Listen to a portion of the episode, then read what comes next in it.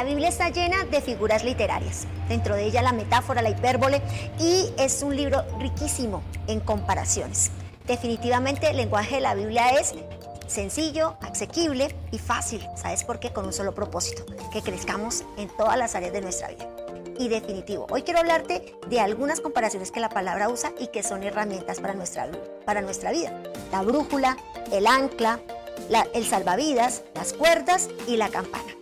Cinco elementos que utilizan los navegantes. Esos grandes navíos, esos grandes, esas grandes embarcaciones que son usadas para ir en contra de la corriente que son usadas para transportar pasajeros, pero también alimentos, incluso automóviles y bueno, hemos todo un sinnúmero de ellos en diferentes dimensiones. Pequeños barcos, inmensísimas eh, embarcaciones, podemos llamarlos, e incluso esos grandes cruceros que tal vez en el sueño de toda persona un día poder disfrutar un crucero. Pero ¿por qué la Biblia nos habla acerca de la brújula? del ancla, porque hace comparaciones en relación al salvavidas, o por qué las cuerdas son tan fundamentales y la campana tiene un propósito en una embarcación. Porque definitivamente el Señor quiere que entendamos, nos quede claro, mi presencia irá contigo siempre. Mi presencia irá contigo siempre. Muchas veces nosotros nos argumentamos pensando que Dios está siempre con nosotros cuando todo sale bien. Cuando las cosas van bien, la familia va bien, los negocios van bien, la empresa, el negocio y todo fluye de manera perfecta. Pero pensamos que Dios no está con nosotros porque vivimos tormentas, problemas, adversidades, situaciones físicas, situaciones de salud. Es más, el mundo entero. Todos nosotros hemos estado enfrentando una gran tormenta, una gran adversidad física. Muchos amigos, familiares han perdido la vida y hemos estado disputándonos en medio de una pandemia. Tormentas, adversidades y luchas que de repente pensamos Dios no está con nosotros y Dios está en contra de los sueños y propósitos y las metas que el hombre tiene. Pero hoy la palabra nos asegura, mi presencia irá contigo, no solamente cuando todo está bien, sino que mi presencia irá contigo cuando hay tormentas, cuando hay luchas y cuando hay adversidades. Y el Salmo, capítulo número 107, versículo número 23 al 30, nos dice que en una embarcación muchas veces habrán grandes vientos, grandes tormentas y vientos huracanados que el mismo Dios levanta. ¿Para qué? para que en medio de los vientos se levante algo mucho más poderoso y es que puedas ver la gloria de Dios. Puedas ver a, ver, a Dios de una manera diferente, de una manera sorprendente. Un Dios que no abandona en la tormenta, un Dios que no abandona en la adversidad, sino un Dios firme, perseverante y constante para con todos nosotros. Por eso ese primer elemento que es la brújula, y es esa brújula maravillosa que nos direcciona, que nos da el norte de nuestra vida, y es esa gracia, la gracia de Dios, que es lo que nos sostiene, lo que nos ayuda y lo que nos hace posible poder, poderle buscar. Por gracia somos salvos. Por gracia Él ha llegado a nuestra vida y por gracia nos rescató a través de su Hijo Jesucristo. Número dos, el ancla. El ancla habla de firmeza, estabilidad, vientos y corrientes, grandes mareas que de repente hacen que estando nosotros allí en un momento de estancamiento, momento tal vez en el que pensamos que las aguas no se están moviendo, pero que de repente si no hay un ancla, esos vientos, esas situaciones, esos pensamientos incluso de que estamos estancados, de que no avanzamos, hacen que nosotros nos desviemos.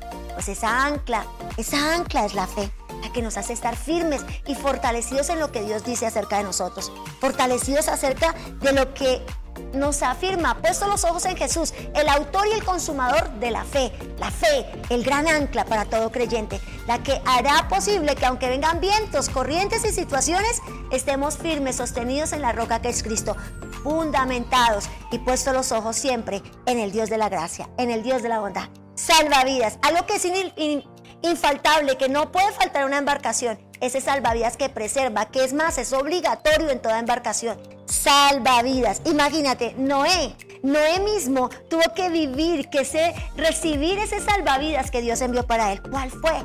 obediencia. Y la Biblia lo dice en el libro de Génesis. Él recibió todas las instrucciones, todos los centímetros, metros, codos y todos los designios que Dios tenía y dimensiones para esa arca. Y dice la Biblia, y Noé obedeció, porque obediencia salva, porque obediencia hace que se cumpla a propósito y la obediencia de Noé salvó la humanidad. Tu obediencia salva la humanidad, tu obediencia salva tu familia, tu obediencia es clave fundamental y ese salvavidas Dios nos ha dado la capacidad de caminar una vida en obediencia. Número cuatro, cuerdas. La palabra es clara y dice, cordón de tres dobleces no se puede romper tan fácil y las cuerdas en una embarcación son fundamentales. Ellas nos permiten hacer nudos, ellas nos permiten ser utilizados y usados de maneras muy importantes. Y sabes algo de esas cuerdas, la Biblia lo dice en el libro Oseas, con cuerdas humanas, con cuerdas angelicales, con cuerdas de amor. Son las cuerdas que trabajan a nuestro favor. Son esos hilos invisibles que Dios envía en nuestra vida.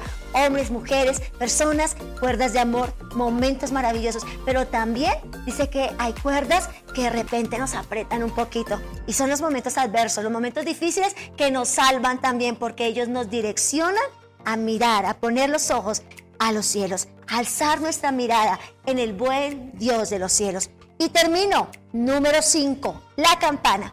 Bueno, este instrumento ha sido reemplazado por la tecnología, pero en la antigüedad se usaba esa campana para anunciar, para mostrar que la embarcación iba allí, porque en medio de la neblina tal vez no se veía y ella permitía que tal vez un barco, cierta situación que estuviese al frente se estrellase. Campana también da anuncio y esa campana que anuncia, esa es una campana bien importante en toda embarcación. En el caso nuestro es el Espíritu Santo de Dios. Jesús mismo sabía que si la campana era imposible, que el Espíritu Santo de Dios nos guiaría y nos direccionaría, nos mostraría el camino y nos ayudaría a ser más que vencedores. ¿Sabes algo? Esa campana está anunciando hoy un gran avivamiento, un gran despertar sobre la faz de la tierra. Hemos vivido corrientes, adversidades y grandes tempestades, pero tú y yo hemos visto la presencia de Dios y seguimos viendo la presencia de Dios esa campana y está anunciando hoy, ese Espíritu Santo está anunciando que viene el más grande avivamiento sobre la faz de la tierra y que ahora tal cual como Noé al descender del arca, entonces lo que vino fue fructifica y multiplica, porque esa es la orden del Espíritu Santo. Eso está anunciando esa campana, tiempo de fructificar y tiempo de multiplicar, porque vendrá la más grande cosecha sobre la faz de la tierra. Y después de todo esto, dice la palabra, Cristo vendrá por nosotros. Así que amigos iglesia, es el tiempo de levantarnos en medio de la adversidad, estar convencidos que su presencia, mi presencia irá contigo. Esas palabras son reales, vivas y efectivas, pero también es el tiempo de que la presencia de Dios estando con nosotros, vamos a fructificar, a multiplicar, tal cual como Noé recibió el direccionamiento de Dios.